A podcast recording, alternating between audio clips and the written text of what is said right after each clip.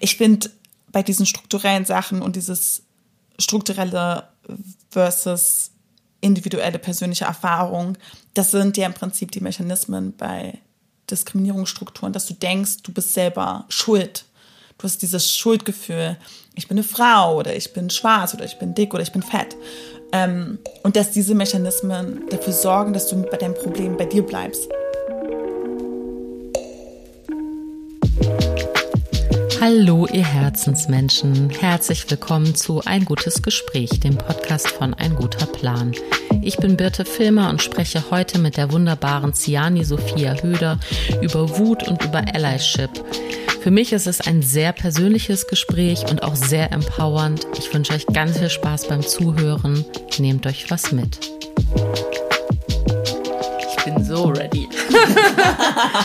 Sehr schön.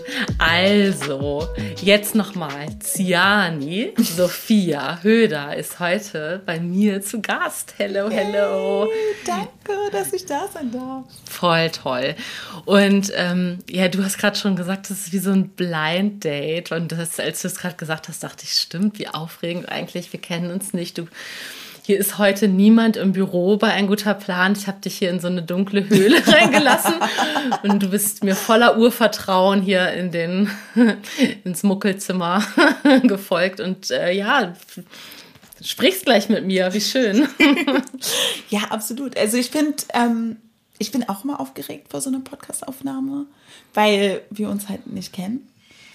Aber gleichzeitig ist es total schön, weil es auch es aufregend macht und spannend macht. Ich bin sehr gespannt, wie wir über Wut reden werden jetzt gleich. Total, genau. Das ist vielleicht das, äh, äh ein schönes Intro, nämlich zu sagen, wer bist du überhaupt? Also du bist vor allen Dingen von mir jetzt auch eingeladen als Autorin von Wut und Böse und die sich mit weiblicher Wut, äh, ein, du hast ein, ein Buch geschrieben, das sich mit weiblicher Wut und eben auch der ganzen, ach, jetzt hier, pass auf, vor lauter Aufregung fehlen mir alle Vokabeln. ähm, ich möchte, dass du dieses Buch einmal ganz kurz vorstellst. Würdest du das tun? Würdest du Gern. kurz sagen, worum geht's? Kannst du das, kannst du wahrscheinlich viel besser sagen in vier Sätzen als Gern. ich. Ähm, ich habe die weibliche Wut analysiert in der Hinsicht, dass ich festgestellt habe, dass Wut gegendert wird.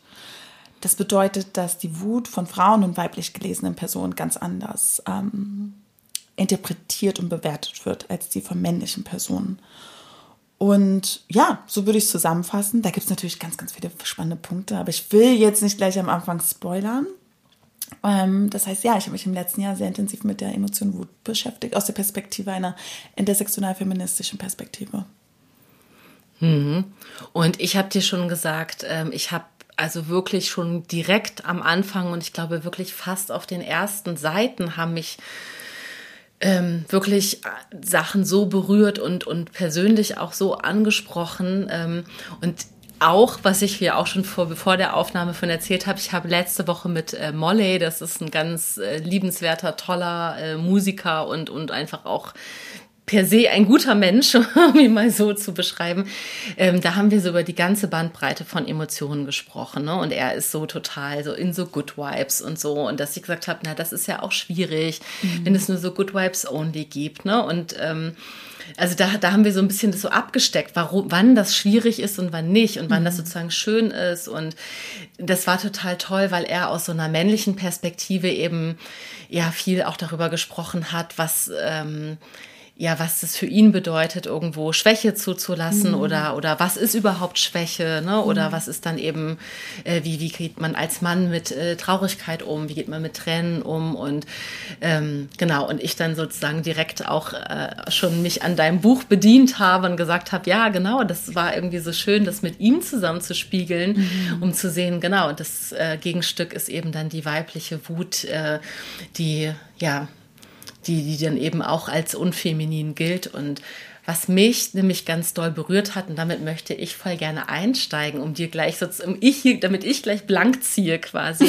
ist, dass du ja auch erklärt hast, dass die, ähm, dass es diese, diese Mechanismen gibt von ähm, Kämpfen, Fliehen oder diesem Frozen, mhm. ja, diesem Erstarren. Und dass das eben Muster sind, die wir erlernen, auch in unserer, also wir werden sozialisiert so, aber wir erlernen es durch die Sozialisation eben auch schon in frühester Kindheit, mhm. was für uns funktioniert. Und eben gerade aus einer weiblichen Perspektive ähm, ist das, der Angriff selten ähm, mhm. die erste Wahl. Und ich persönlich habe mich so wahnsinnig in diesem Erstarren erkannt und mhm. mir sind dann wie... Ähm, also wirklich so wie auf Kommando so viele Situationen in meinem Leben eingefallen, in denen ich hinterher gesagt habe, boah, ich stand da wie so ein Reh mhm. vom Autoscheinwerfer. Mhm. Ne? Und, und, und ähm, warum zur Hölle? Mhm. Ne? Also warum zur Hölle habe ich mich nicht gewehrt oder warum habe ich nicht laut gerufen oder mhm. warum bin ich nicht gegangen? Und ähm, da war es schon vorbei. Ich glaube, das ist irgendwie auf Seite 3 bei dir oder so, wo du das irgendwie erklärst. Und da habe ich schon gemerkt, okay, hui, hui, hui. Mhm. Äh, ich glaube, das wird jetzt auch für mich ein persönlicher Journey, das, äh, mich mit diesem Buch zu beschäftigen. Würdest du denn sagen, du hast eine gute Beziehung zu deiner Wut? ich beschäftige mich, seitdem ich äh, äh in dein, in deinem, mit deinem Buch mich beschäftige, beschäftige ich mich so intensiv mit meiner Wut wie nie zuvor. Und das ist tatsächlich meine Rückmeldung an dich, dass ich mhm. ähm, ganz frisch damit angefangen mhm. habe und dass du mir diesen Impuls gegeben hast. Oh. Und das ist jetzt alles gar nicht hier irgendwelche, ne, äh, das soll gar keine Schmeichlerei sein, sondern es ist wirklich so, äh, so passiert. Ne? Also mhm dass ich merke, wow, so da, da können irgendwie zweieinhalb Jahre Therapie können da aber einstecken dagegen, was du da bei mir ausgelöst, also oh. dein Buch bei mir ausgelöst hat. Oh. Vielen Dank, das ist natürlich das schönste Kompliment, was man als Autorin oder schreibende Person kriegen kann. Weil das war ja, also ich schreibe ja schon auch für mich, aber hauptsächlich, um andere Leute zu erreichen damit. Und ähm, ich, also ich bin da voll bei dir. Ich war nie eine Person, die eine gute Beziehung zu ihrer Wut hatte. Ich war genau das Gegenteil. Ich war eher so eine Person, die dann gesagt hat, oh, ich bin traurig oder ich habe immer meine Gefühle runtergeschaukelt und ich habe sehr viel Wutmanagement innerlich betrieben und habe ähm, auch oft Situationen gehabt, wo ich in in Situationen war und im Nachhinein erst dachte, oh Mist, hätte ich mal das oder jenes gesagt. Warum habe ich nicht für mich, warum bin ich nicht für mich eingestanden? Und im Nachhinein habe ich mich schon teilweise fertig gemacht, dass ich nicht stark genug war in der Situation. Aber sowas muss man auch erlernen und sowas muss man auch praktizieren dürfen. So. Und das ist total lustig, dass ich auch oft gehört habe, als ich das Buch begonnen hatte zu schreiben, hat eine Nachbarin mich gefragt, oh, du schreibst ein Buch, worüber schreibst du gerade? Und ich meinte so, ja, ich schreibe ein Buch über Wut. Und sie meinte, warum schreibst du ein Buch über Wut? Du bist immer so glücklich und so gut gelaunt. Das passt gar nicht zu dir. Wo ich dann Deswegen! So, genau. Und ich saß so da und dachte so, nein, genau, wir alle empfinden diese Emotion. Also es, wir alle, das ist eine Emotionsklaviatur, wir alle sind wütend, traurig, ähm, glücklich. Und, ähm, und das war dann super spannend. Da habe ich schon wieder gemerkt, so, ah, okay, diese Emotion, das geht schon in die Tiefe und das erreicht, es geht zwar eigentlich immer Buch um die Struktur und Strukturen sind immer so unsexy und abstrakt, aber wir sind ja auch einzelne Menschen innerhalb diesen Strukturen und daran merken wir, wie sich die Wut manifestiert.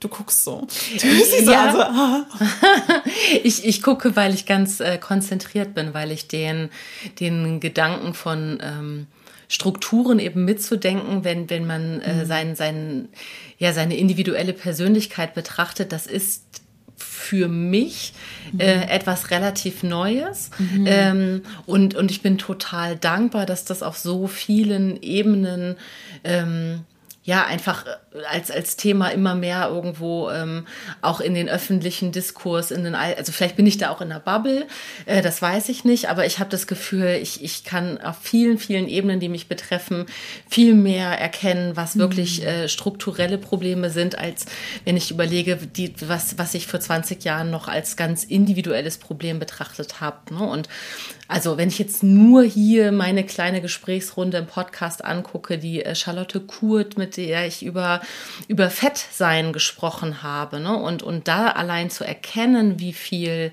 ähm, ja, strukturelle Probleme wir irgendwie mit, mit Körperbewertung haben, ähm, und das wäre mir vor 20 Jahren so niemals in den Sinn gekommen, sondern da wäre das ganz, oder da war es konjunktiv raus, ganz mhm. allein mein Problem ne? Mhm. und auch meine eigene Schuld, mhm. dass ich nicht äh, äh, normschön und normgewichtig bin. Mhm. So. Und ähm, oder dass ich mich nicht wehren kann, auch wie du das gerade beschrieben hast, dann habe ich sofort schwitzige Hände gekriegt. Dieses, warum habe ich mich nicht gewehrt? Mhm. Warum habe ich nichts gesagt? Also auch dann die, die nicht ausgelebte Wut mit Schuld mhm. zu äh, kontern, ist ähm, selbstzerstörerisch. Ja, und aber eben auch nicht kein individuelles Problem.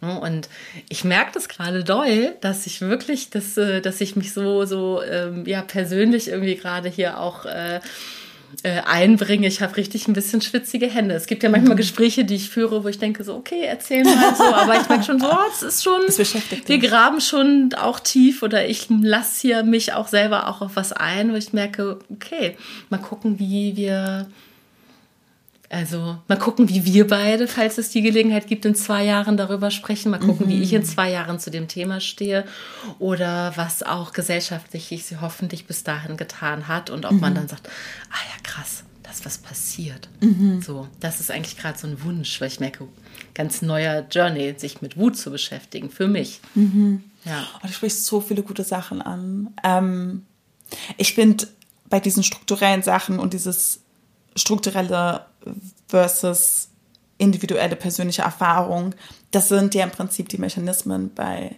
Diskriminierungsstrukturen, dass du denkst, du bist selber schuld. Du hast dieses Schuldgefühl, ich bin eine Frau oder ich bin schwarz oder ich bin dick oder ich bin fett. Ähm, und dass diese Mechanismen dafür sorgen, dass du bei deinem Problem bei dir bleibst. Was im Prinzip die Quintessenz von meinem Buch ist, um ein bisschen zu spoilern. Aber das ist ja das Faszinierende also ich war so sehr in dieser Schuldfrage oder diesem, dieser Scham. Ich war so gefangen in meiner Scham, dass ich wütend wurde oder dass ich nicht wütend war. Ich habe dann immer, wenn mal ein Wutausbruch entstanden ist und ich mal Wut artikuliert habe, habe ich mich so schlecht gefühlt und mich gefragt, habe ich genug gegessen, geschlafen, Sex gehabt, was auch immer. Dieses ganze Narrativ dieser hysterischen Frau, die alles zerstört und zerschmettert.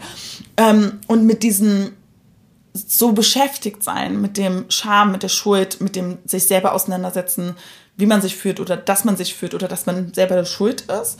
Ähm, auch diese Schuldfrage, ist man total abgelenkt. Das konsumiert einfach so viel Aufmerksamkeit, so viel, so viel, es nimmt so viel Raum ein bis ich irgendwann erkannt hatte, ah, okay, krass, das, was ich fühle und wo ich immer wieder so ein Brodeln in mir fühle, da bin ich nicht alleine mit. Da gibt es ganz, ganz viele Leute, die sauer sind wegen Rassismus, Sexismus, Klassismus, was auch immer.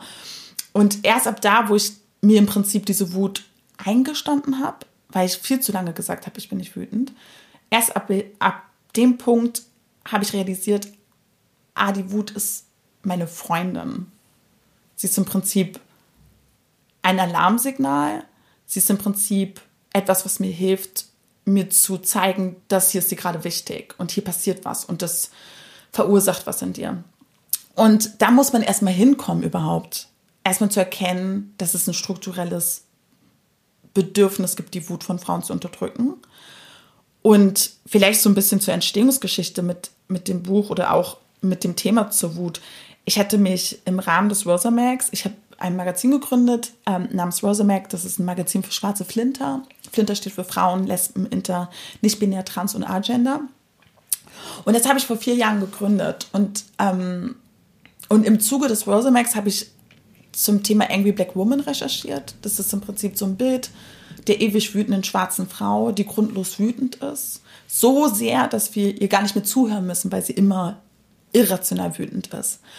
Und dann habe ich mit unterschiedlichen schwarzen Frauen zu diesem Thema gesprochen. Und das war dann der Moment, wo ich da saß und dachte, oh, ich verstehe, was ihr beschreibt. Also es war dieses Erkennen, oh mein Gott, ich bin nicht verrückt in meinen Gefühlen. Und dieses Erkennen, oh wow, ich bin nicht alleine damit. Aber wenn ich nicht alleine damit bin, was bedeutet das? Und so begann im Prinzip die Reise, dass, ich mich dazu entschlossen habe, mich mit dieser Emotion auseinanderzusetzen ähm, die vermeintlich unbeliebt ist. Und so begann auch die Erkenntnis, dass es einen Zusammenhang gibt dass Menschen so sehr damit beschäftigt sein sollen, sich in ihren Emotionen falsch zu fühlen und dass das natürlich so viel Raum und Zeit und Energie kostet, dass sie sich gar nicht mehr mit den größeren strukturellen Problemen beschäftigen können.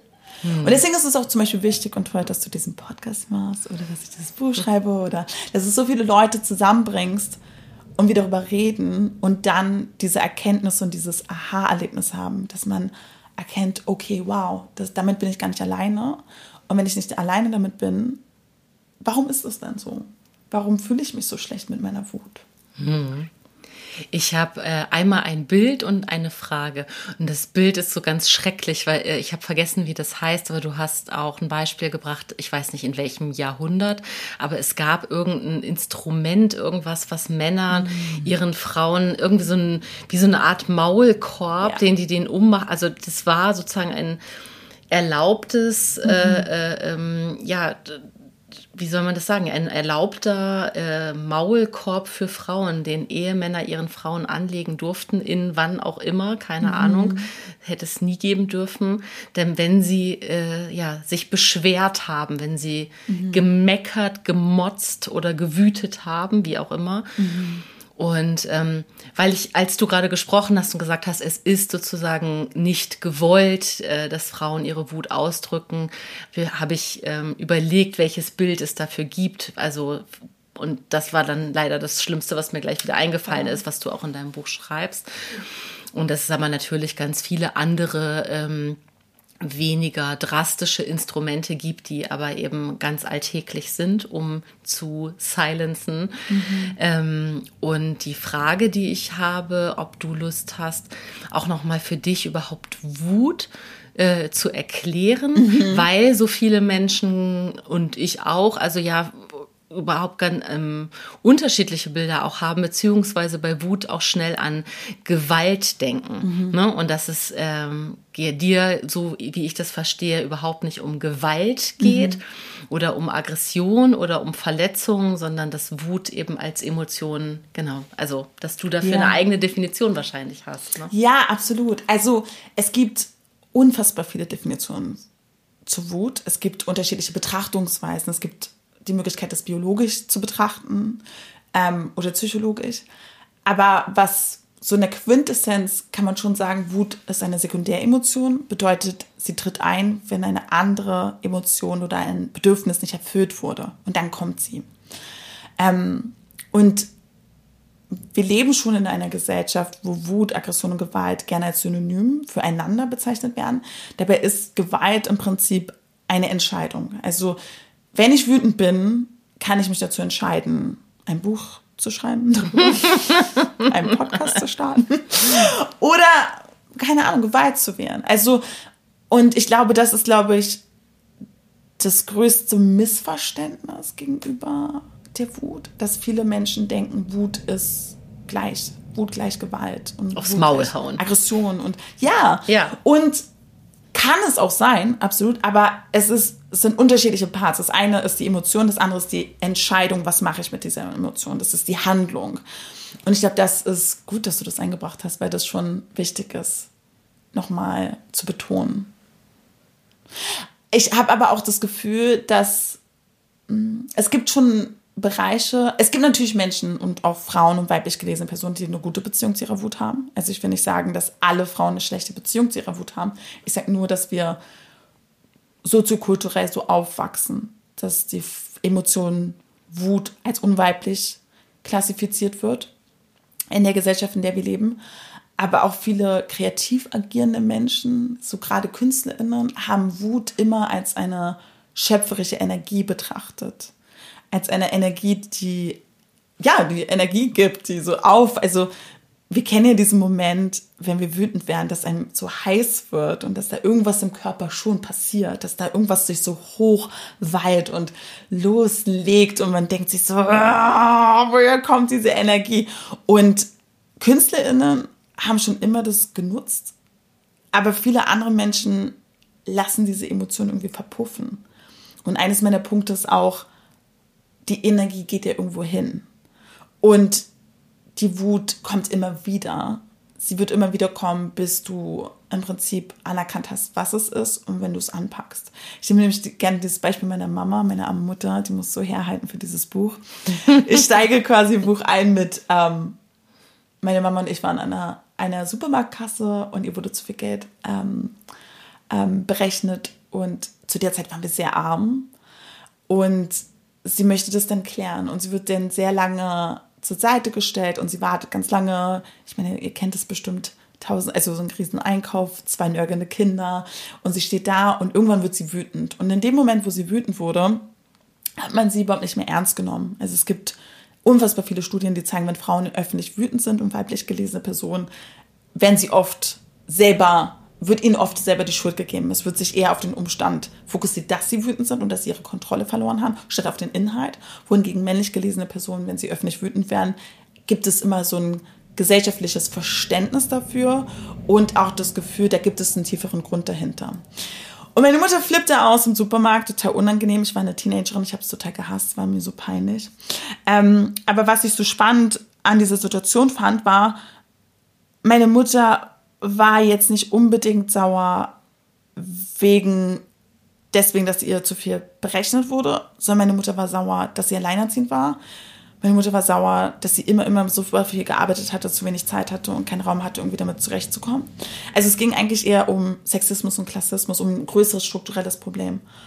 Und diese Wut, die ist die, die ich so interessant finde, weil ich das Gefühl habe, sie poppt immer wieder auf und sie ist immer wieder da. Und es ist auch berechtigt, dass man da wütend ist. Und das ist der Moment, wo ich so an KünstlerInnen denke, die so schöpferisch tätig sind, was so in anderen Berufen oder im anderen Alltag irgendwie nicht so richtig passt, dass man dann diese Energie nutzt und dann idealerweise mit jemandem anderen, anderen Leute quasi zusammenkommt und gemeinschaftlich wütend ist, dass man einerseits versteht, ich bin nicht verrückt oder ich bin nicht irrational oder ich bin nicht diese hysterische, verrückte Frau, ähm, und stattdessen probiert diese Energie zu nutzen, um was Konstruktives zu machen. Weil Wut hat auch unfassbar viele gute Aspekte. Nummer eins, man fühlt sich fähiger und kompetenter, man fühlt sich kräftig und stark und hat das Gefühl, man ist wirksam und man hat eine Selbstwirksamkeit. Und das macht mich halt so wütend, wenn Frauen strukturell die Wut abgesprochen wird, weil Wut schon wichtig ist, um was zu verändern und auch das Gefühl zu haben, das, was ich fühle, hat eine Legitimation und gleichzeitig kann ich auch was damit bewegen und verändern. Und das ist schon, glaube ich, so eine Selbstwirksamkeit ist schon, glaube ich, für jeden Menschen total wichtig, weil wir alle das Gefühl haben möchten, wir sind hier aus einem bestimmten Grund und wir können was verändern und bewegen. Hm. Ich finde, wenn ich mir jetzt deine, äh, dich mit deiner, deiner Mutter vorstelle, ähm, dann habe ich mich gerade gefragt, ob es eben wirklich nur um diese strukturellen Probleme geht oder ob das eben auch, ob sie auch ein Recht auf Wut hatte, ganz äh, auf mhm. der ganz persönlichen Ebene, weil sie ignoriert wurde, ne? Weil ich das, mhm. ähm, weil das ja auch ganz oft die Frage ist, so wie gehst du wirklich in einer eins zu eins Situation damit um, dass du als Frau oder weiblich gelesene Person nicht ernst genommen wirst. Ne? Also ich habe und, und manchmal ist es ja auch, es sind ja manchmal nur diese diese diese Makromomente von von mhm. von so einem Disrespekt, ne? Dass ich zum Beispiel, wenn ich jetzt in meinen eigenen meiner eigenen Erinnerungskiste krame dann ist Fotografie schon auch irgendwo zwar ein kreativer, aber auch ein technischer Beruf. Ne? Und das ist mir also mehr als einmal passiert, dass ich irgendwo mit meinem fototechnischen Equipment äh, irgendwo unterwegs war und dann klischee-mäßig von irgendwelchen Heinz Günthers irgendwie dann, also sorry, äh, ne, irgendwo, ja, blöde Sprüche und ach, wie, was, ach, ich habe ja dieselbe, ich habe ja die gleiche Kamera und, aber was denn das für ein Objektiv und ich würde ja ein anderes nehmen oder die sich einfach nur irgendwie groß gemacht haben und irgendwie, ne, so mir irgendwie was erzählen wollten über die Technik, mit der ich mhm. da umgehe, ne, und ähm, das sind zum Beispiel ganz viele Momente, in denen ich im Nachhinein bereut habe, dass ich nicht schlagfertig bin, dass mhm. ich nicht irgendwie diese das, was ich als Mikroaggression gegen mich empfunden habe und mhm. eben auch einfach als absolut respektlos, dass ich da kein freundliches Fuck you raushauen konnte, dass ich keinen, dass ich keinen keine adäquaten Worte hatte und keinen adäquaten Tonfall, sondern dann eben einfach ja, im besten Fall das so blöd weggelächelt habe. Ne? Mhm. So dieses irgendwie so, ja, hier, äh, weiß jetzt auch nicht oder ich habe keine Zeit oder irgendwas oder sich so wegdrehen. Ne? Und das sind also die, genau wie du das gerade sagst, man fühlt sich, wenn man wütend ist und sie dieser Wut Raum gibt, fühlt man sich ähm, mächtig und selbstwirksam. Also ist es auch ganz oft so, dass man sich eben ohnmächtig oder machtlos fühlt in dem Moment, wo man nicht auf seine eigene Wut zurückgreifen kann. Und da könnte ich wahrscheinlich für mich eine unendlich lange Liste an diesen kleinen Makromomenten, die für sich genommen alle auch vielleicht das auch gar nicht wert sind, immer so Erwähnung zu finden, aber die dann in einen Topf geworfen zusammen eben zeigen, wo ist das strukturelle Problem, weil ich da bestimmt nicht die einzige weiblich gelesene Person bin, die von solchen Momenten berichten kann und äh, eben männlich gelesene Personen sehr, sehr, sehr viel seltener in solchen Momenten sind oder viel öfter die Gelegenheit haben, ähm, sich eben da ganz klar auch mit lauter Stimme zu wehren. Ne? Also es geht ja auch ums Wehren können, glaube Ja. ich, bei der Wut. Und ja, und um Selbstermächtigung, das ist so ein schönes, also das Wort mag ich total gerne, ähm, weil ich das so für mich erlernt habe, mich zu ermächtigen. Ne? Und, und also in verschiedensten Lebenssituationen sagen so, okay, wo, was brauche ich? Was sind meine Instrumente? Und das muss ja nicht unbedingt da brauche ich manchmal nicht mal Wut dafür, sondern da brauche ich einfach manchmal nur überhaupt ein Bewusstsein für meine Rolle in einer bestimmten Situation, um mir selber klar zu werden, wo ich mich irgendwo in einem Wertesystem gerade einordne und wo ich stehe und auf welcher Position ich stehe. Und wenn ich möchte, dass die Position auf Augenhöhe ist und mir wird aber nicht auf Augenhöhe begegnet, dann muss ich mich selbst ermächtigen, um dahin zu kommen. Dann muss ich mir selber diese emotionale Räuberleiter geben, um zu sagen, nein, ich bin jetzt aber eine Stufe drüber und jetzt äh, spreche ich auch auf Augenhöhe. Und wenn einem das so oft äh, verwehrt wird oder weil ich es selber nicht gelernt habe, ähm, ich glaube, dann kommt die Wut und informiert mich darüber. So, also so habe ich das auch bei dir gelesen und seitdem ich es gelesen habe, ganz viel darauf geachtet. Und Drei, zwei, eins, ah! Können wir auch gleich so eine ganz kleine, äh, so eine, so eine Rant-Minute machen, wo wir so Schimpfwörter hey, gern, so witzig. Ich mag ja so, ähm, ich mag so, ich habe gerade, ich war ähm, kurz davor mit meiner Schwester Kaffee trinken und wir suchen uns so Schimpfwörter raus, die nicht ableistisch oder irgendwie problematisch sind. Und wir sind gerade durch eine Pfütze gelaufen, haben diskutiert über das Wort Pfütze, dass wir das Wort Pfütze irgendwie spannend und witzig finden. Und meinte ich so, hey, das ist doch auch eine interessante Beleidigung, du Pfütze. und wir lieben es, quasi alternative Beleidigungen zu finden oder Beschimpfungen quasi ohne irgendwie stereotype Gruppen irgendwie so reinzuziehen damit. Ja, also ja, wir können gerne ähm, Das ist- Fetze. Das ist wirklich nicht leicht, ne? Nee. Es ist wirklich nicht leicht. Also äh, genau, ich habe äh, mit, mit äh, Helene äh, Fares genau darüber auch im Podcast gesprochen, die mich netterweise auch darauf äh, äh, hingewiesen hat, dass eben dumm auch äh, äh, ableistisch ist. Ja. Ähm, das weiß ich jetzt. Ich habe ihr, ihr auch erzählt, dass das, habe ich irgendwo mal random gelesen, dass, also das waren dann einfach zwei Beispiele.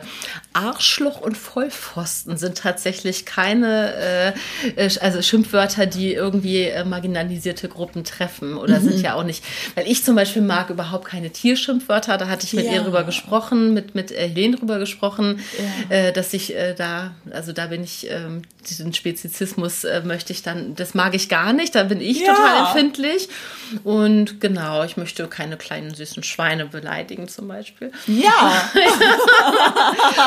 Und ähm, genau, aber es ist gar nicht so leicht, ne? Und, und also ich bin gut da drin, also unkorrekte Schimpfwörter mir zu denken und so, und so ja, brauch mal irgendwie so ein kleines Notizbuch mit guten Schimpfwörtern. Pfütze ist mir fast so niedlich. Also, ob ich das jetzt in der so einer richtigen. So, du alte Pfütze.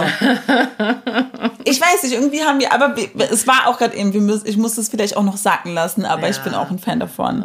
Ähm, du aber alte Matschpfütze, du, okay. Du, matschige du stinkende Matsch, Matschpfütze.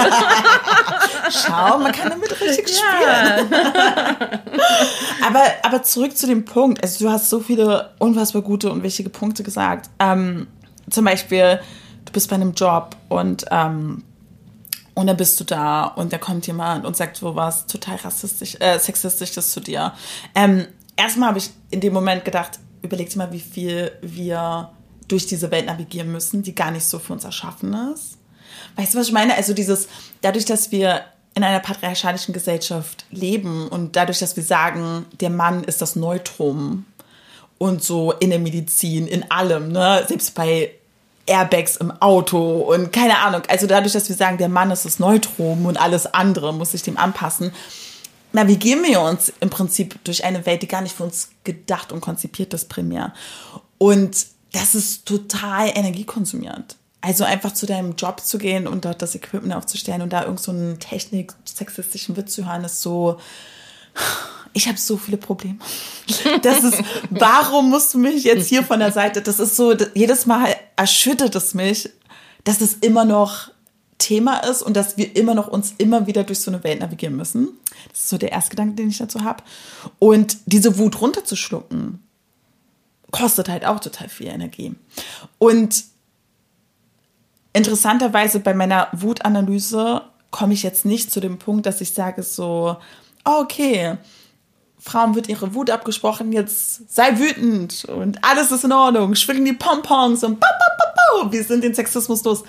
Ganz im Gegenteil, im Prinzip ist ja quasi mein Appell, hey, weiblich gelesene Person, du solltest über den Umstand Bescheid wissen, dass du anders wahrgenommen wirst und dass du, dass, dass Menschen dich als charakterschwach empfinden, wenn du öffentlich wütend bist.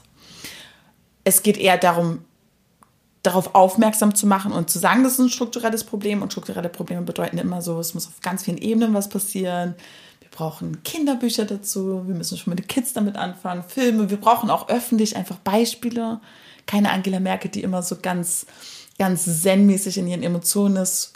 Und dem gegenüber steht eine Andrea Nahles, die so, die, die, die exakt sich vom, von der Konversation und vom Ton wie ihre männlichen Kollegen verhält, aber kompletten Sexismus abbekommt und als irrational und hysterisch und ähm, unprofessionell wahrgenommen wird.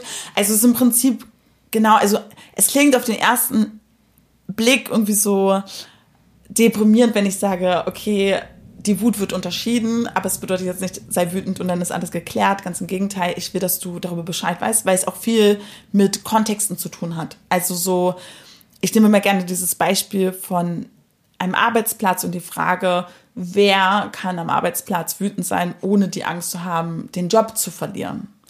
Ähm, und es wird vermutlich nicht die Putzfrau sein mit einer Aufenthaltsgenehmigung. So.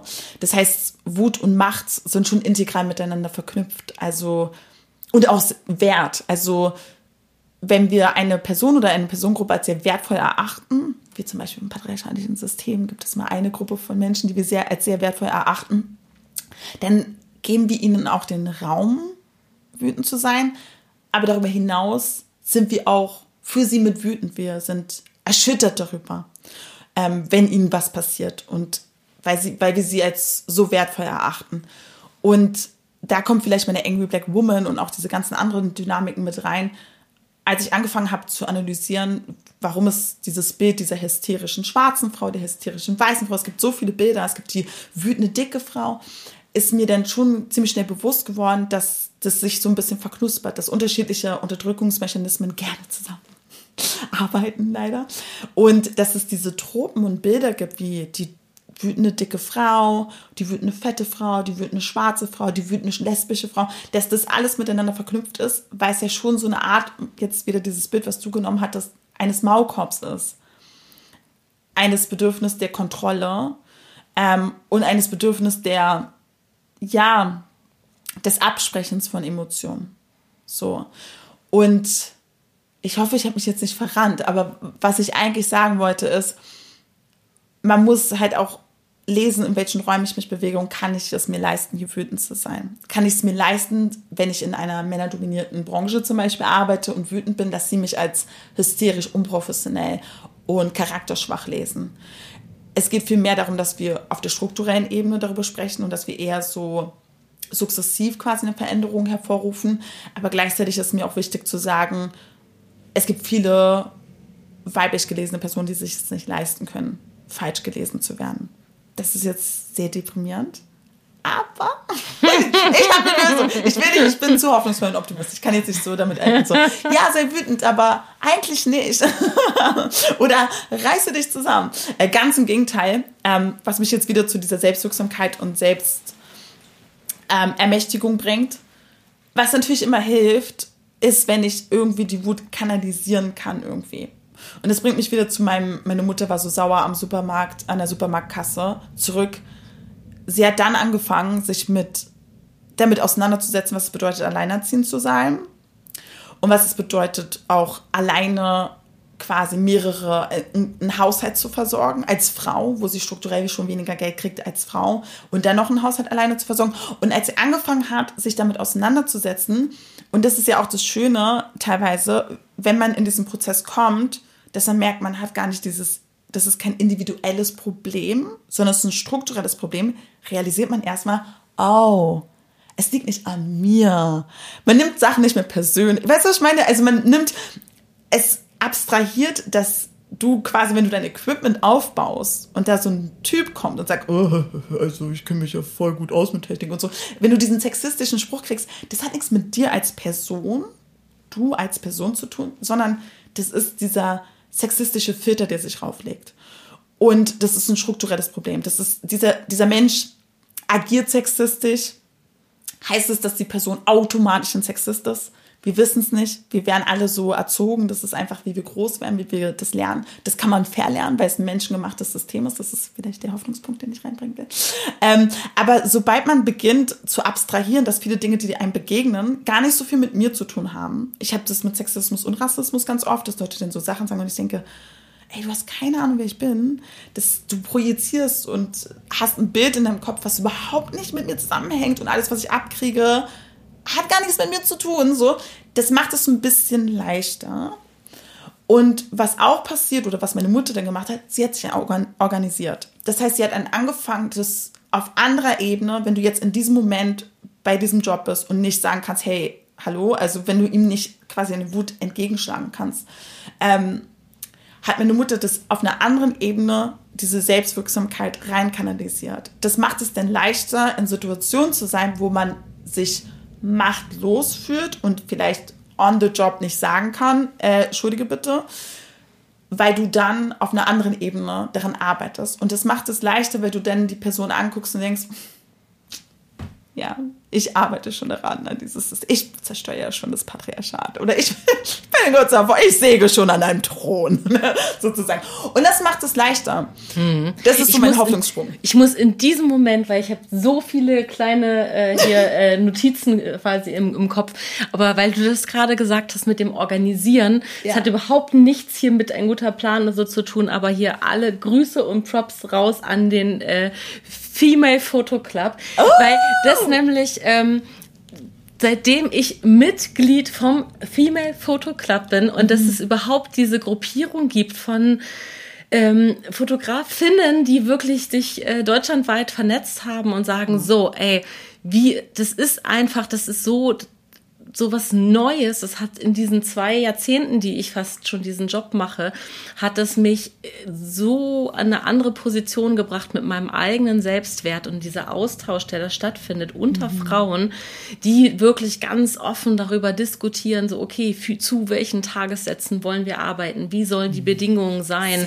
Wie wollen wir das machen? Und irgendwie auch genau diese einfach diese, diese Informationen auch teilen darüber, so guckt mal, so sind die Zahlen, so und so viel von den Magazincovern, die in Deutschland veröffentlicht wurden, sind von Männern fotografiert und all diese Sachen. Ne? Und das ist einfach so eine empowernde, äh, äh tolle Vereinigung. Und das musste ich gerade äh, da musste ich sofort dran denken, dachte, stimmt, ja, genau, das Organisieren ist, weil das ist ja was, was man so leicht so sagt, ne? So organisiert euch, ne? Ja. Oder bildet Banden, ja. ist ja der Oldschool-Spruch, so ja. bildet Banden.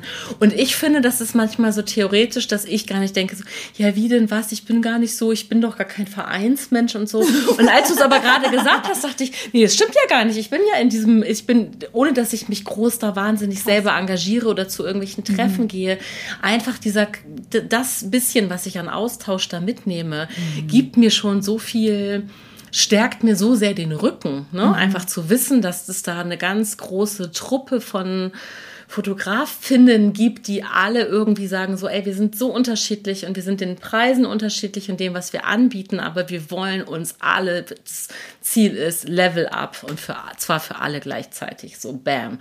Und das wollte ich einmal direkt äh, zurückmelden, weil manchmal weiß man das gar nicht so mhm. genau oder hat nicht so die Idee für sich selber. Und jetzt habe ich gerade gemerkt, ach, habe ich ja schon gemacht. Erledigt dann. Mega, mega toll.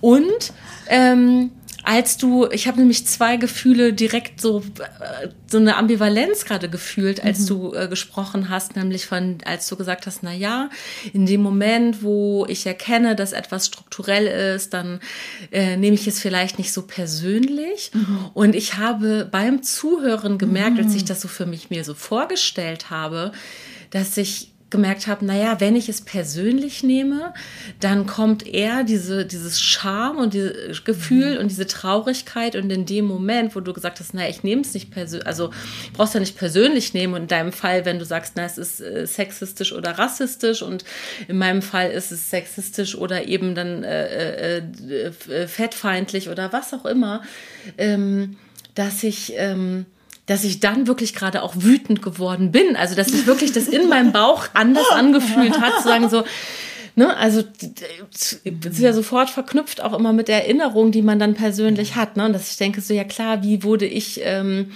wie wurde ich als Schülerin behandelt, was ist, äh, ähm, ich, ich bin aufgewachsen zu einer Zeit, da waren sogar Brillen noch irgendwie Anlass zur, zum Hänseln. Mhm. Also es ging gerade noch so, ich habe jetzt das nicht doll abgekriegt, aber ich hatte trotzdem so als Grundschülerin, habe ich die Brille bekommen, so mit zehn Jahren, vierte Klasse da weiß ich noch, dass ich gesagt habe, oh, zum Glück habe ich keine Zahnspange, sonst wäre es richtig schlimm, ne? So, das ist so eine mhm. totale Kindheitserinnerung von mir.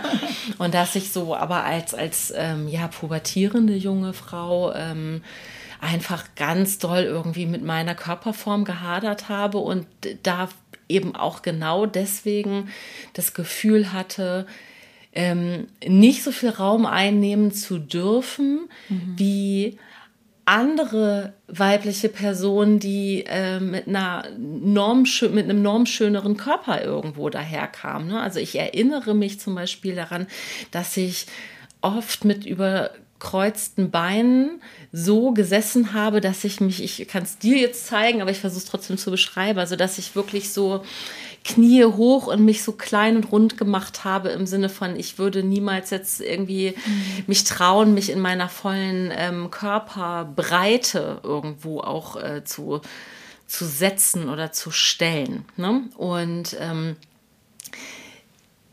das ist ein Bild, wenn ich mir das jetzt vorstelle, dann macht mich, dann macht mich das traurig. Dann bin ich echt traurig um die, diese kleine junge Birte, die und, und denke, nee, das passiert mir aber nicht mehr, sondern jetzt bin ich die, die sagt, so, mhm. ich stelle mich hier hin, ich nehme den Platz, den ich brauche mhm. und ich äh, gehe auf ein Konzert und, und ich stelle mich dahin, wo ich gut sehen kann und wenn sich jemand vor mich stellt, dann und ich finde, dass der sich so, ah, meinetwegen, es ist ein großgewachsener Mann, ja, mhm. dann kann ich auch zu dem sagen, Entschuldigung, kann ich mich bitte vor dich stellen, weil du hast mich gerade, du hast mir gerade komplett den Weg, äh, die Sicht versperrt irgendein random Beispiel jetzt gerade, ne? Mhm. aber dass ich so, das, was das, was das bedeutet und weil du vorhin auch davon gesprochen hast, wie viel Energie das zehrt. Deswegen, mhm.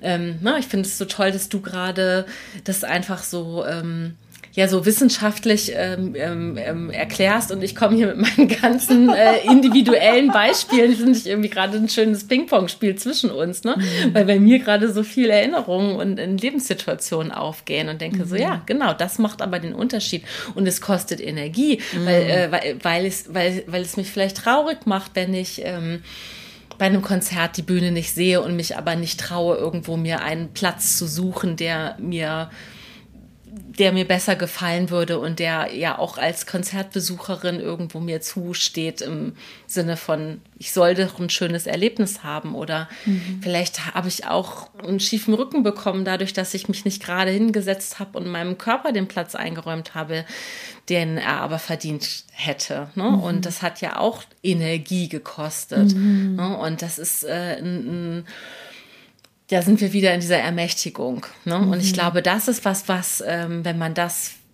versteht, dann ist genau das, was du gerade gesagt hast, dann hilft, dann, dann ist es nicht sofort so, dass man in jeder Situation sich zu wehren weiß, sondern man muss gucken, ist das ein sicherer Raum für mich und ja. habe ich hier die Möglichkeit.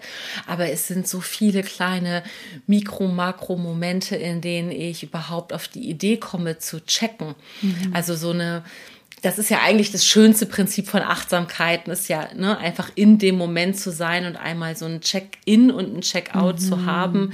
Wie fühle ich mich? Mhm. Wie geht es mir gerade? Und aber auch, wo bin ich gerade? Ne? So und, und also das passt irgendwie, finde ich, ganz schön zusammen, dass man, dass ich so gucken kann, bin ich von guten Menschen umgeben? Wie ist denn hier gerade die Energie und möchte ich hier überhaupt sein? Ja.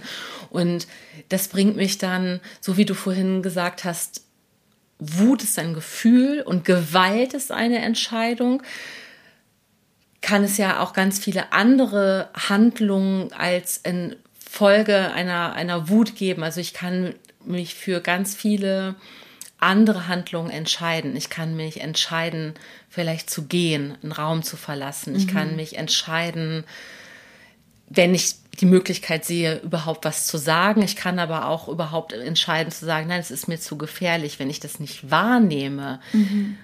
gehe ich vielleicht mit einem Scheißgefühl irgendwo aus einer Situation raus, ohne mhm. zu wissen, was überhaupt passiert ist. Mhm. Und ich glaube, das finde ich, äh, ja, das ist so ein ganz wichtiger Punkt. Ne? Absolut. Ja. Es ist, es, es erinnert mich so an ein Gespräch, was ich mit Laura Gellhaar geführt habe. Ja. Ähm, wir hatten auch über Wut gesprochen und sie meinte, also Laura Gellhaar ist eine Autorin und eine Aktivistin, die viel über das Thema ähm, über Behinderung schreibt und spricht. Und sie meinte zu mir, dass sie das Gefühl hatte, ähm, dass immer wenn sie wütend war, dass Leute so erschrocken darüber waren, weil sie ihr suggeriert haben oder auch direkt gesagt haben, sie sollte dankbar sein. Das muss man erstmal das muss man sagen lassen. Und als sie das gesagt hatte, saß ich da und dachte so, oh mein Gott, das gehört nicht, das Gefühl. Dass einem suggeriert wird oder auch gesagt wird, hey, sei doch dankbar, dass du überhaupt existieren darfst und hier sein kannst. So. Und ich glaube, jeder Mensch, der das Gefühl kennt, ähm, mit einer Stereotype zu leben, die sich über das Individuum legt und dafür sorgt, dass man nur noch damit zu einem Kollektiv quasi wird, kennt dieses Gefühl, dass man das Bedürfnis hat, noch netter zu sein, um irgendwie in dieser Welt, die so normiert ist und gewisse Präferenzen hat, überhaupt zu existieren und sich zu bewegen. So. Und deswegen kann ich das, was du jetzt mit dem Konzert beschrieben hast, kann ich so gut nachvollziehen. Weil ich so oft Dinge nicht gesagt habe oder stören wollte, weil ich das Gefühl hatte, ich will nicht auffallen, ich will keinen Stress machen, ich will mich beschützen oder ich will gar nicht in so einen Konflikt hineingeraten. Und das hat, glaube ich, auch viel so mit Ausgrenzungserfahrung auch, glaube ich, zu tun.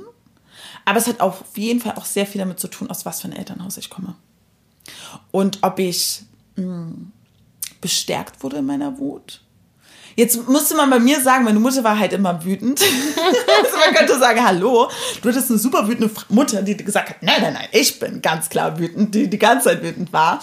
Aber man muss auch sagen, dass meine Mutter war zum Beispiel weiß und mein Vater ist schwarz. Das heißt, ich wusste immer, dass meine Mutter und ich ganz anders wahrgenommen wurden. Also bevor ich überhaupt was gesagt hatte, haben schon Leute sofort gesagt, oh, sei nicht so aggressiv. Das heißt, ich wusste schon immer, ah, okay, ich weiß, ich muss mich mit Sexismus beschäftigen, aber ich weiß auch, dass Rassismus auch nochmal so eine Rolle spielt und dass das nochmal eine andere Dynamik hat. Und so verknuspern sich Dinge. Und das macht es dann nochmal ein paar komplexer, weil, und vielleicht hätten wir das gleich am Anfang sagen müssen, wenn ich über Frauen in dem Buch und über weibliche Wut rede, dann meine ich jetzt nicht die biologische Frau, sondern ich rede von diesem Konzept, dieser Idee, die wir haben. So hat sich eine Frau zu verhalten und so hat sich ein Mann zu verhalten. Und das ist ein Prinzip, was du ja auch vorhin gesagt hattest, so auf der einen Seite gibt es dieses kollektive Verständnis, dass Frauen, dass Wut unweiblich ist und dass Trauer unmännlich ist. Und lustigerweise könnte man auch Trauer bei Männern genauso analysieren, weil auf der anderen Seite gibt es genauso viele Probleme. Männer neigen zu Suchtverhalten, Selbstmordrate ist höher bei ihnen und so weiter und so fort. Ähm, und das hat viel mit dem Bild des Mannes zu tun und auch damit, dass Trauer als unmännlich gesehen wird. Und so haben wir diese Manifestation als Frauen mit dieser Unweiblichkeit. Das heißt, Frau bedeutet nicht Frau im biologischen Sinne, sondern unseres, unser soziokulturelles Verständnis davon, was eine Frau, wie sich eine Frau zu verhalten hat. Sie muss immer harmonisch sein und dafür sorgen, dass alle glücklich sind. Und sie muss Gefühle und Bedürfnisse immer lesen und managen und so. Und oh, alleine das aufzuzählen macht mich so müde. macht mich so müde. Ich erzähle dir was äh, wahnsinnig Witziges aus. Äh, ich ich ähm, erzähle dir was aus meiner Therapie. Bitte, bitte. Und zwar ging es darum, weil es passt gerade so perfekt. Es ging um mein persönliches Reizthema Weihnachten. Mm. Ja. Und Weihnachten ist ja wirklich auch so. Weihnachten ist ja der Inbegriff von Projektion. Ja. Wie hat dieses Weihnachtsfest zu sein? Ähm, wer feiert mit wem? Bei welcher Familie? Wo sind mm. Welche Kinder? Was gibt es zu essen? Äh, wie gibt es einen Baum? Gibt es keinen, wie ist es geschmückt und jedenfalls war das sehr, sehr früh auch in meiner äh, ähm, Gesprächstherapie Thema.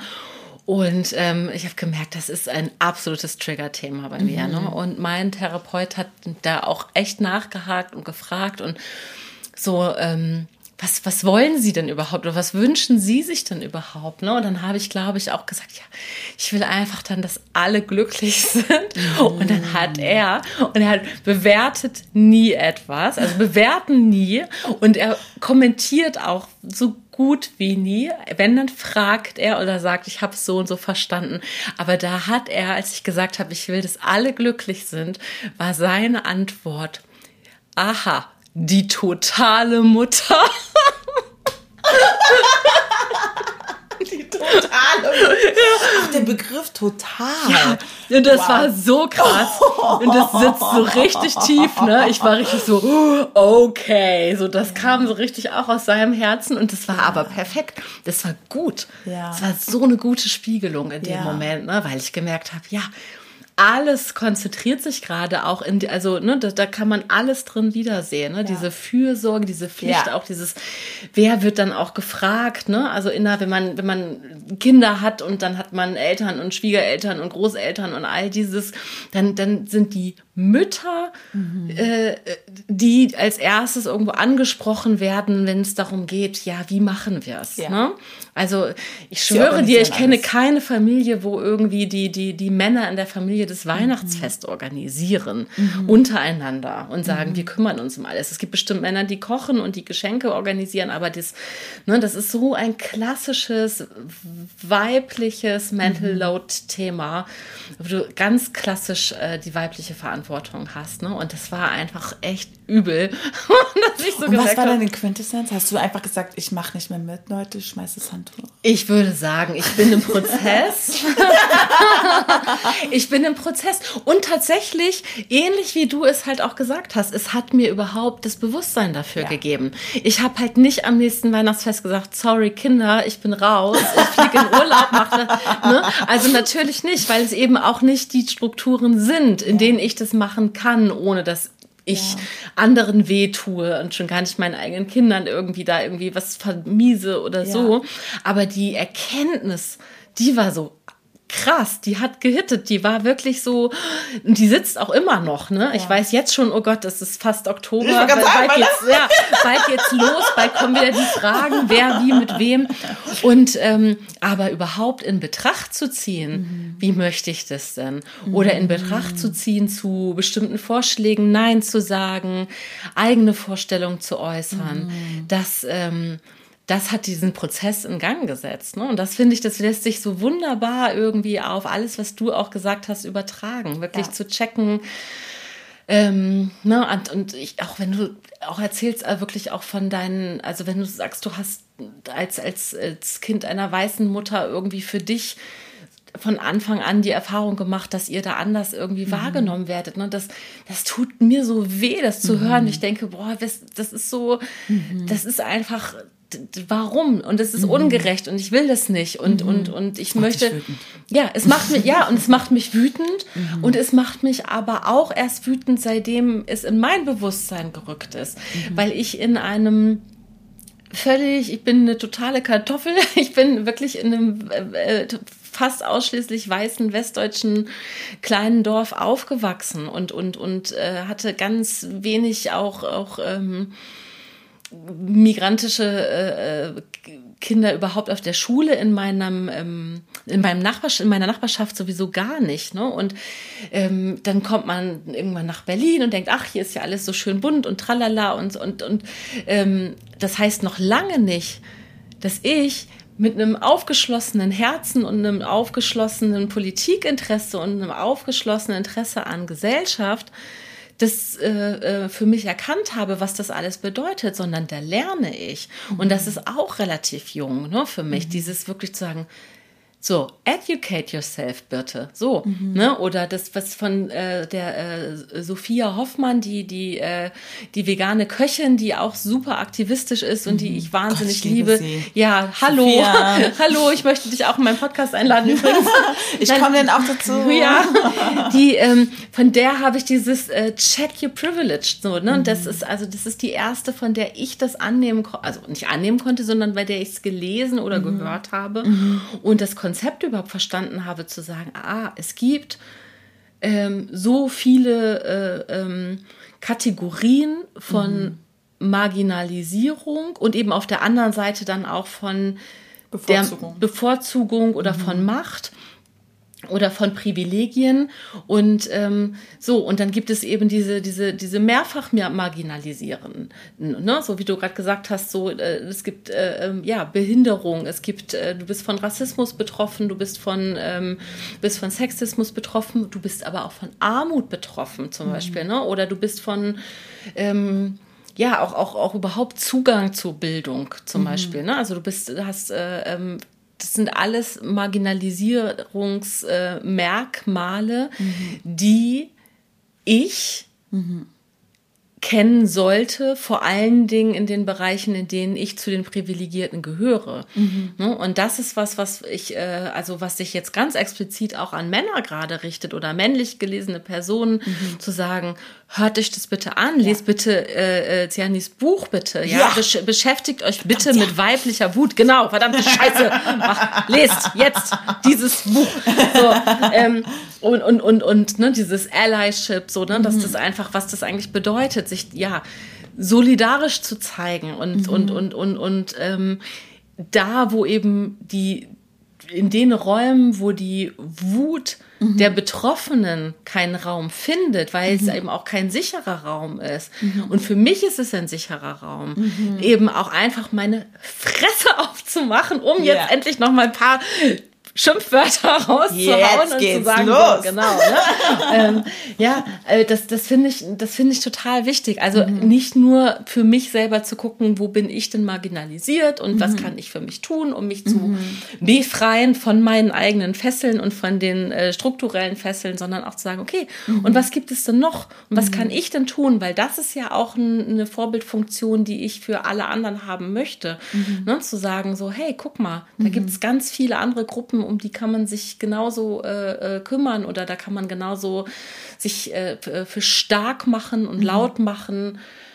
Für Kinder kann man sich unheimlich stark und laut machen, zum Beispiel. Ne? Das ist also wie, es gibt der Begriff von Adultismus, ist ja auch mhm. ein ganz frischer, neuer, ne? den ich mhm. für mich auch neu gelernt habe. Ja. Und ähm, klar bin ich irgendwie betroffen als Mutter. Mhm aber irgendwie bin ich auch gleichzeitig auch auf der adultistischen Seite ja. und kann eben auch gucken, ja, was ist denn mein Beitrag dazu? Ja. Ne, so, weil das ist ja genau der Klischeesatz, so Kinder haben keine Lobby, haben sie aber auch nicht. Mhm. Ne, und ähm, das finde ich was total Schönes auch zum, dass man, dass es nicht nur darum geht, mich zu ermächtigen bei meinen, mit meinen eigenen mhm. Problematiken, sondern da, wo ich die Kapazität habe, auch zu sagen, so, ich nehme jetzt alle, mhm. ich denke auch für alle mit, mhm. so, weil das, ähm, weil das die, der, der, der Kerngedanke sein sollte, zu gucken, mhm. ne? nicht nur, was möchte ich jetzt für mich verbessern, sondern warum sind wir in diesen Strukturen? Mhm. So, und da, äh, äh, wir sind in diesen Strukturen, weil wir ein, in einem patriarchalen und in einem kapitalistischen System stecken. Mhm. Und wenn wir dieses aufsprengen wollen, das mhm. Patriarchat und den Kapitalismus, ähm, dann müssen wir genau für alle mitdenken ja. und auch verstehen, dass es dass diese beiden, dass dies die Ursachen sind, auch ja. für die Strukturen. Ja. Ja. Was für eine Rede.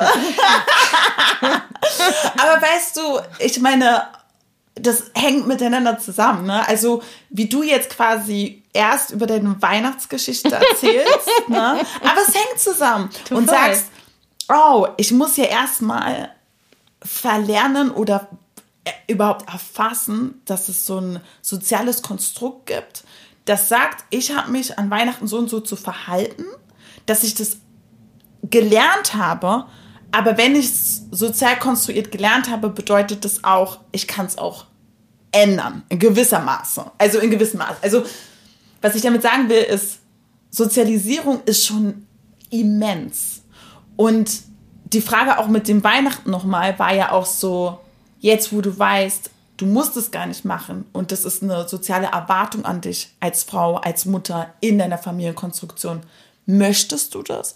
Man muss ja erstmal verstehen, dass all das, was wir gelernt haben, ist vielleicht diese, diese schwierige Frage, die ich gerade, als ich begonnen hatte, mich mit Feminismus auseinanderzusetzen, als ich da saß, das klingt jetzt so albern, aber ich saß da, mag ich Blümchenkleider, weil ich sie schön finde oder weil ich sie wirklich mag? mag ich Blümchen? Na, also wie viel von dem, was ich schön, spannend, interessant, ästhetisch, ähm, inspirierend finde, ist letztlich meine rassistische, sexistische, kapitalistische Sozialisierung. Und das ist eine Riesenkiste. Und da war zu Beginn war ich total wütend. Was, ah, ich hasse alles. Äh, Gender Expectation und Queerphobia und bla bla. Ich bin total durchgedreht. Ähm, aber das muss man erstmal anerkennen, dass das auch einfach auch ein Weg ist. Dass du die Erkenntnis sammelst mit deinem Therapeut, der dieses totale dieses, dieser Begriff ist hart. Ja. Total. Totalitäre. Total. So sagt. Und das erstmal sich überhaupt dieses Zersmashen dieses Bildes, womit du ja auch groß geworden bist, so, ne? Und was du auch kennst in Magazinen, Filme, überall siehst du dieses Bild. Das erstmal zerstört zu bekommen, ist auch so eine gewisse Überforderung, weil ja dein Halt weg ist und diese Grundmauern. Und so ist es aber auch mit einem Punkt, mit Rassismus zu realisieren, oh mein Gott, Menschen werden anders behandelt aufgrund ihrer Hautfarbe. Oder es gibt sowas, dass Menschen anders behandelt werden aufgrund ihres Gewichts, aufgrund ihrer sexuellen Identität, aufgrund der Art, wie sie. Das ist erstmal, glaube ich, so, das, wenn das erstmal verloren geht, ist da so viel Wut und Trauer und aber auch so eine Überforderung zu Beginn da. Ja. Und da muss man erstmal in Ruhe seinen Weg rein navigieren. Und was ich richtig cool finde, dass du sagst, Allyship ist total wichtig, weil es gibt dieses perfide System, dass Unterdrückungsmechanismen so funktionieren, dass die Leute, die unterdrückt werden, werden immer nicht als neutral betrachtet. Das bedeutet, wenn jetzt eine schwarze Person über Rassismus redet, denken sich alle so, naja, so, sie ist ja nicht neutral, so. Sie kann ja nicht objektiv entscheiden. So ist es mit Klassismus, so ist es mit Sexismus, ne? Und Menschen, die nicht unterdrückt werden von dem System, werden immer automatisch als fähiger und neutraler betrachtet. Das ist ein ganz, ganz perfides System. So. Aber diese Erkenntnis dessen zeigt uns, wie wichtig das ist, dass wir Allies sind. Und du hast es schon angesprochen, wir Menschen sind so komplex. So, ich bin natürlich eine schwarze Frau, aber ich bin auch eine weiße, ich habe eine weiße Mutter. Dadurch hatte ich ganz andere Privilegien und Zugänge. Ähm, das heißt, ich bin biracial schwarz oder ich bin dünn oder ich bin queer, aber ich habe jetzt eine heterosexuelle Beziehung zum Beispiel. Und ich merke auch, wenn ich mit meinem Freund, der männlich ist, unterwegs bin, werde ich ganz anders wahrgenommen, als wenn ich mit einer Frau zusammen bin. Also, das heißt, ich habe natürlich so gewisse Ausgrenzungsmechanismen, aber ich habe auch, ich bin auch eine akademische, also ich habe einen akademischen Background und ich kann mich in gewisser Weise ausdrücken und merke auch, dass das Rassismus auch dämpft, wenn ich denn spreche, dass denn manchmal rassistisch sozialisierte weiße Menschen mich angucken und sagen, oh, sie ist eine von uns. Ne? Also das muss man sich alles so, es ist so komplex, ne? Also es ist so super komplex, weil so viele Mechanismen gleichzeitig laufen und wir wollen das leichter haben, um es zu begreifen, aber die sind immer miteinander verknuspert. Und das ist das macht Entschuldigung, das ist so süß. Du sagst immer, es ist miteinander verknuspert. Stimmt, ich sollte ein härteres Wort nehmen. Es ist miteinander ähm, verkettet. Verkettet. Ja, Kette ist ein hartes Aber es ist, und dadurch, und das, ich, ich, ich mache es bestimmt jetzt so für die Leute, die zuhören, so noch komplexer, dass sie denken, oh nein, aber jetzt was. So, aber deswegen ist es so wichtig, dass wir halt auch Gespräche dazu führen. Und noch ein letzter Punkt, daran muss ich gerade denken, Allyship und so weiter. Ich habe mal eine Doku auf Netflix gesehen vor 100 Jahren, das ist so ewig, ja, natürlich nicht 100 Jahre, aber. Ähm, und da ging es um die Frage, warum sind manche Menschen glücklicher als andere? Die haben einfach diese Frage des Glücks so, ne, äh, gestellt. Und die haben dann unterschiedliche Studien, Statistiken, Menschen besucht mit extremen Fällen und keine Ahnung, Gesicht entstellt oder Mutter hat wen auch immer getötet. Also so richtig Schicksal, also Menschen mit sehr schicksalshaften ähm, Ereignissen oder Lebens, Lebenseinschnitte. Besuch mit denen gesprochen und am Ende haben sie so eine Quintessenz rausgekristallisiert. Die haben gesagt, okay, pass auf, das natürlich, müsste jetzt nachschauen, wie repräsentativ und wie nachvollziehbar das ist, aber ich habe das, irgendwie hat das sich für immer in meinen Kopf reingespeichert. Sie haben gesagt, 50 Prozent des Glücksempfinden, was Menschen haben, ähm, besteht darin, ob eine Person optimistisch oder pessimistisch ist. Was ein bisschen deprimierend ist, wenn man drüber nachdenkt, ob man von der Grundeinstellung sagt, ah, oh, das Glas ist halb voll oder halb leer. Also so viel ist quasi, im Prinzip haben die gesagt Genetik. Also ob man optimistisch ist oder pessimistisch ist, ist eine Mischung aus Genetik und Sozialisierung und familiären Hintergrund und so. Also sie haben das so erklärt zumindest. Und dann haben sie gesagt, 20 Prozent ist an der frischen Luft spazieren gehen und Sport treiben. Oder viel an der frischen Luft sein und sich bewegen, so. Und der Rest ist, anderen Menschen zu helfen andere Menschen, anderen Menschen zu helfen, gibt uns ein gutes Gefühl. Klingt jetzt so anti-altruistisch, aber anderen Menschen zu helfen macht was mit uns. Es gibt uns einfach ein gutes Gefühl. Also es klingt natürlich jetzt schlecht zu sagen, ich appelliere an Leute, seid Allies, damit ihr euch gut fühlt. ihr sollt es natürlich für die Sache machen. Aber es ist total gesund und richtig gut für das eigene Glücksempfinden, für andere Leute gerade zu stehen. Und ich finde, das macht auch Sinn. Also wenn ich meine Privilegien nutze und dann irgendwie, weiß ich nicht, beim Essen sitze und jemand sagt was queerfeindliches oder oh mein Gott, fettfeindliches. Also ich finde es gut, dass du Charlotte Kurt, ne, Charlotte ja. Kurt, da hattest, weil ich das Gefühl habe, Fettfeindlichkeit und Dickfeindlichkeit ist immer noch so, so tief in unserer Gesellschaft verankert und so naturalisiert, dass viele Menschen das gar nicht als Diskriminierung wahrnehmen. So, also so auch in aufgeklärten feministischen Räumen höre ich immer wieder, oh, ich habe zugenommen. Und ich sage, Guys, wir reden hier über Patriarchat. Warum könnt ihr diese Transferleistung nicht machen? Aber egal. Ähm, das heißt, so, mir tut es gut und mir gibt es ein gutes Gefühl, mich hinzusetzen und mit anderen Leuten zu sprechen.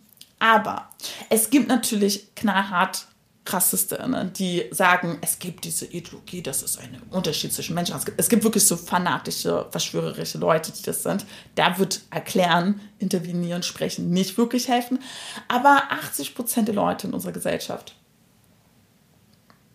wurden so sozialisiert, sind so groß geworden und sagen nichts.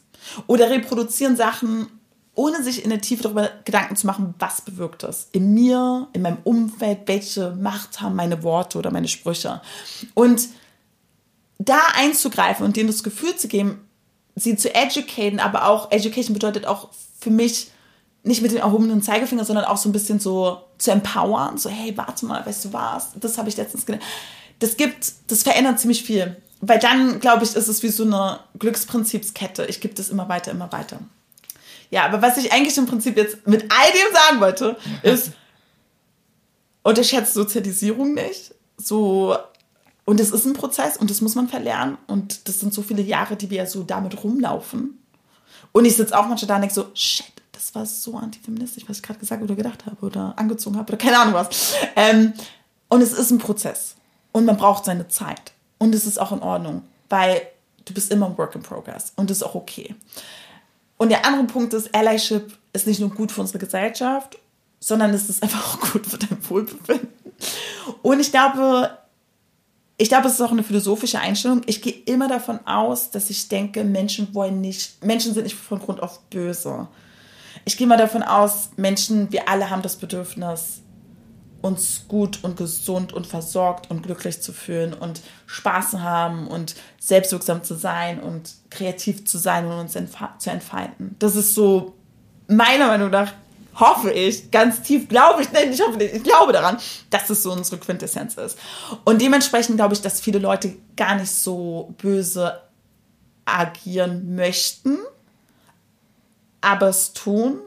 Und es ist deswegen gut, das einfach so check your privilege und auf den Tisch zu hauen und zu sagen, hey, komm, stopp. Nein.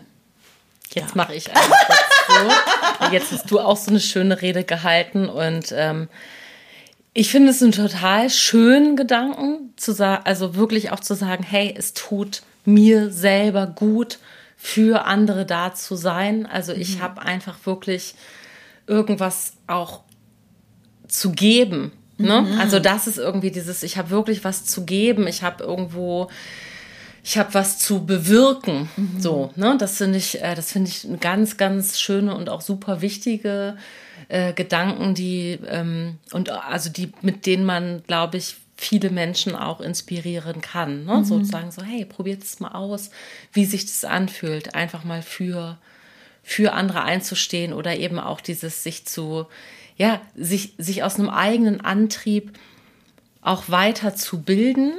Ähm, nicht, weil es dir jemand vorwirft, weil ich glaube, dass das so ganz schnell dieses mhm. Gefühl ist, ich werde an, also ne, bei den Menschen, die so eine Abwehrhaltung haben gegen aufklärerische Tendenzen zu Marginalisierung, ist es oft ein, ein, ein auch das Gefühl eines persönlichen Angriffes, mhm. weil ähm, keine Ahnung, ich bin jetzt irgendwie äh, äh, ähm, Margret und bin 58 und bin irgendwie in, in, auch in, einem, in einer westdeutschen Kleinstadt aufgewachsen und habe vielleicht irgendwie einen, einen Teilzeitjob irgendwo in irgendeinem so vielleicht sogar im öffentlichen Dienst und habe dann Kolleginnen, die, die, die einfach genau da auch aufgewachsen sind und so und die sagen dann ähm, das N-Wort, weil sie irgendwie sagen, naja, wieso, wir haben doch zu dem Schokokurs haben wir doch früher immer das so gesagt und das ist, da, da bin ich doch nicht, da bin ich doch nicht rassistisch, da habe ich doch mhm. so. Und wenn du die damit konfrontierst, dann fühlen sie sich persönlich angegriffen, dann habe ich das Gefühl, dass Menschen ganz oft das Angst haben, man möchte ihnen einen Teil ihrer Identität wegnehmen, mhm. auch einen Teil eines Kindheitserlebnisses, mhm. ja, weil das Sprache ist, mit der sie irgendwie aufgewachsen sind und, und das soll auf einmal böse sein mhm. und, und, und, und dann ist dieser, dann ist diese, diese Transferleistung ist dann schon zu Ende. In dem mhm. Moment, da gibt es dann kein Weiterkommen mehr. Und das ist, glaube ich, das, die, die größte Herausforderung ist, dann diese Brücke zu schlagen zur Empathie, mhm. ähm, wirklich im Sinne von, stell dir doch mal vor, ne, mhm. ne, eine Situation und du wärst in der und der Situation und jemand anderes würde dir, mhm. würde so verletzend mit dir umgehen. Mhm. Kriegst du das hin? Und was wird dir jetzt wirklich weggenommen, wenn du an deiner Sprache arbeitest und wenn du anerkennst, dass es ein rassistisches Wort ist, was so definitiv nicht mehr genannt werden sollte, was, ähm, traust du es dir selber vielleicht zu, das zu üben und aus deinem Sprachgebrauch zu entfernen und da einfach auch neue äh, sprachliche ähm, ähm, Routinen zu entwickeln, weil darum geht es ja auch ganz oft. Ne? Mhm. Es geht ja ganz oft darum, wirklich auch aus, aus erlernten Routinen ähm, und Gewohnheiten auszubrechen. Und einerseits ist es natürlich wahnsinnig schwierig, da irgendwie geduldig zu sein mit Menschen, die irgendwie äh, äh sich äh, rassistisch äußern. Mhm. Und gleichzeitig ist es, glaube ich, genau das, was ich eben in meinem Allyship tun kann, mhm. wenn ich eben selber nicht betroffen bin, dann kann ich Vermittlerin sein. Mhm. Ne? Also, und die Situation, die ich beschreibe, ist ungefähr so ähnlich tatsächlich passiert mit einer ähnlich, also mit einer, einer, einer weiblich gelesenen Person in einer ähnlichen Altersgruppe, wo wir genau darüber gesprochen haben und genau das das Argument war. Und mhm. sie sagte, ja, das verstehe ich jetzt nicht, das ist doch nicht schlimm, wenn ich das sage. Ne? Mhm. Und ich dann so gemerkt habe, gut, das ist jetzt, jetzt ist mein Einsatz, Birte, mhm. jetzt musst du sprechen. Ne? So, und, und eben nicht zu sagen, so, äh, was ist das für eine rassistische Kackscheiße, weil in mhm. dem Moment mhm. tue ich niemandem Gefallen, mhm. da, dann bin ich, also dann ist die Entscheidung, meine Wut in Beleidigung umzusetzen da. Mhm. Oder ich habe eben die Möglichkeit zu sagen, ich, ich bin ja gar nicht persönlich betroffen und ich kann jetzt in Ruhe durchatmen eins, zwei, drei und sagen, pass mal auf, ich erkläre es dir, mhm. weil es dir noch niemand erklärt hat. Mhm. Vielleicht nicht so gut, dass du es wirklich verstehen konntest. Mhm. Und das ist was, und dann in dem Moment, diese Person zu erreichen, weil Spoiler, es war am Ende toll und sie hat es verstanden und sie mhm. war wirklich, weil das war ein liebenswerter Mensch. Ne? Das mhm. war einfach eine ältere Person, die in ihrem Umfeld, in ihrer Blase einfach sich noch nie damit auseinandersetzen mhm. musste. Und ich konnte sie erreichen und das hat sich gut angefühlt, ja. Und da ist genau das passiert, was du gerade beschrieben hast, nämlich, dass mich das total glücklich gemacht hat, dass ich sie erreichen konnte und dass ich dachte, oh, ich habe jetzt durchgeatmet, ich habe es in Ruhe erklärt, ich konnte irgendwie Beispiele finden und dann war so, ja, okay, stimmt, mhm. ne? Und ich, ist, ich habe es geschafft, dass sie mhm. sich nichts weggenommen fühlt, wenn sie einfach ihre Sprachgewohnheiten ändert. Mhm. Und das ist, glaube ich, so das, was ich jetzt hier allen so mitgeben möchte, auf welcher Form auch immer, ne? Oder wenn ja. du eben sagst, so Mensch, wenn es irgendwie um Fettfeindlichkeit geht und dann bist du vielleicht nicht betroffen mhm. und kannst Allyship äh, wirklich praktizieren und mhm. sagen, Leute, guckt mal, ne? Das können wir besser und so und mhm. das sind ähm, das sind schöne Momente und ja. das das äh, und das macht mich selber macht das glücklich und die Menschen, die ich dann educate und oder denen ich irgendwie einen neuen Impuls auch mitgebe, die macht es ja vielleicht auch glücklich, ja. wenn sie in ihrer nächsten Situation, in der sie irgendwie sich unsicher sind, merken, sie haben ein Werkzeug in die Hand bekommen, um einfach sich menschenfreundlicher zu verhalten. Mhm. Ja. Das klingt wundervoll. Amen. Sehr schön. So schön. Die Wut, ne? Lalala. Die Wut. Wir mögen die Wut.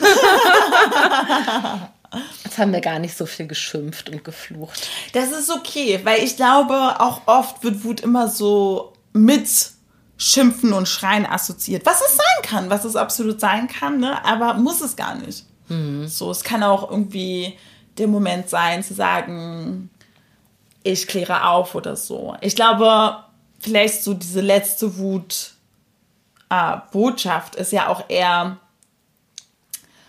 Wut ist ja im Prinzip einfach die Alarmanlage, die angeht. Und dann ist es die Frage, was mache ich mit dem Alarm sozusagen. Mhm. Und es ist halt auch eine totale Kunst, gut wütend zu sein. Es ist diese Mischung aus, du könntest jetzt auch quasi in dieser Situation sein, mit deiner Bekannten sitzen, sie sagt was, was Problematisches und du sagst, boah, boah, ey, das macht mich wütend.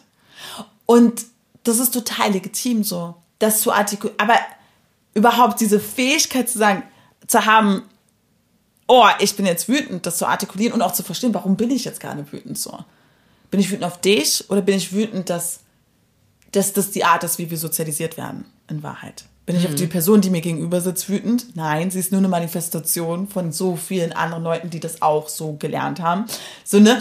Deswegen ist es schon eine schöne Kunst, wütend zu sein. Aber ich bin immer so, ich finde, ich finde es gut, vielleicht um dieses Empathie und Allyship so ein bisschen abzuschließen mit Wut. Ich plädiere ja so ein bisschen für eine Wut-Empathie wo viele Leute immer so mich anschauen und sagen, was ist denn eine Wutempathie?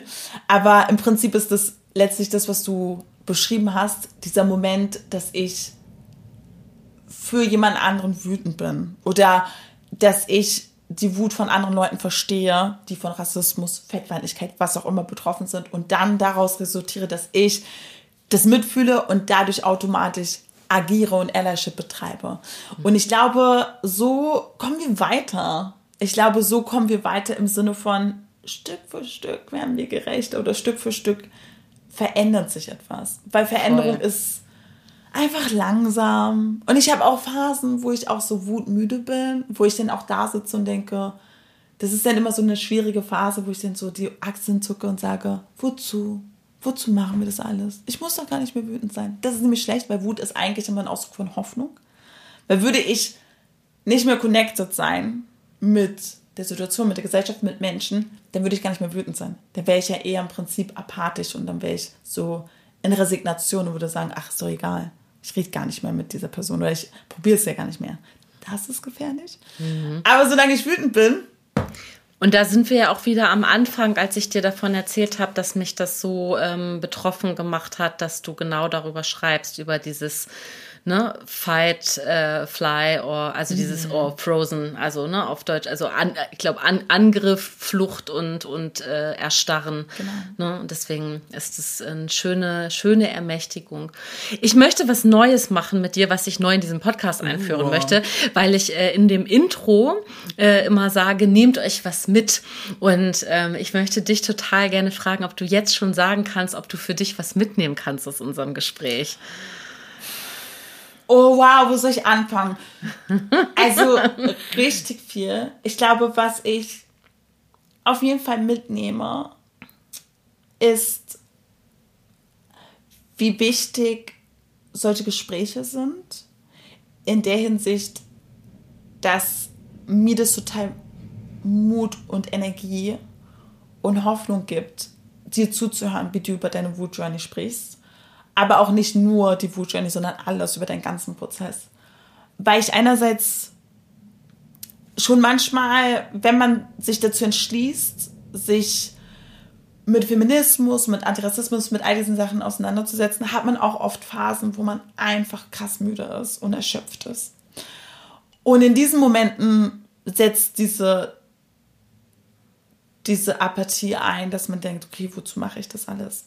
Aber dann hilft es mir. Erstens weiß ich dann, ich brauche Urlaub und eine Pause und bin dann erstmal, tschüss Leute, ich bin raus, tschüss.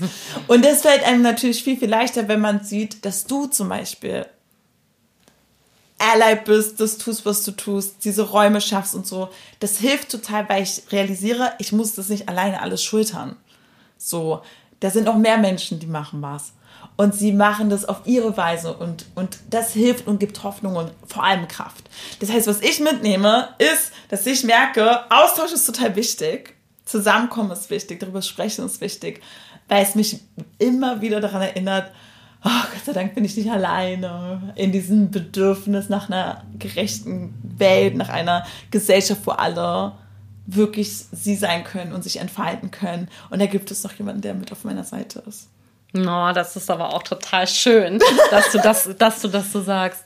Und ich nehme auf jeden Fall mit, äh, ähm, dass ich auch wahnsinnig viel, aber wenn ich mir jetzt was aussuchen soll, dann ist es einmal auch von dir ganz doll gelernt zu haben, wie viele strukturelle Probleme wir haben und dass es eben da, aber mit der Erkenntnis, dass es eben, wenn es strukturell ist, dass es nicht individuell ist und dass es deswegen auch mit mir was anderes macht, dass ich eben in dem Moment, wo ich von individuell auf strukturell switche, ich aus der Scham rauskomme und in die Wut komme.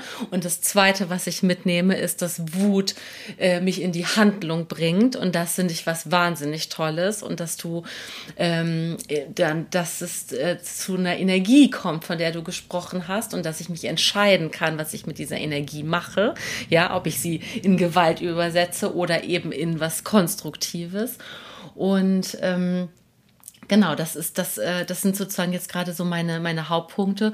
Und wenn ich diese Energie nutze, dass ich sogar völlig, dass ich das sogar völlig eigennützig tun darf, weil es mir ein, ein Wohlbefinden verschafft. So, ja. Oh, Mega. Das klingt, so gut. Tut es alle, Leute. Macht es nach. Seid wütend. Toll. Das war ein Wahnsinnsgespräch. Ich habe äh, für mich richtig gut und empowered und finde es äh, richtig, richtig toll und möchte dir ganz, ganz, ganz herzlich danken dafür. Danke dir. Danke, dass du diesen Raum schaffst. Vielen, vielen Dank. Danke fürs Zuhören, ihr Lieben. Ihr Lieben, danke, dass ihr bis hierhin zugehört habt. Ich hoffe, euch hat das heutige Gespräch gut gefallen. Alle Infos zu meinen GesprächspartnerInnen und weiteren Themen verlinke ich euch in den Show Notes.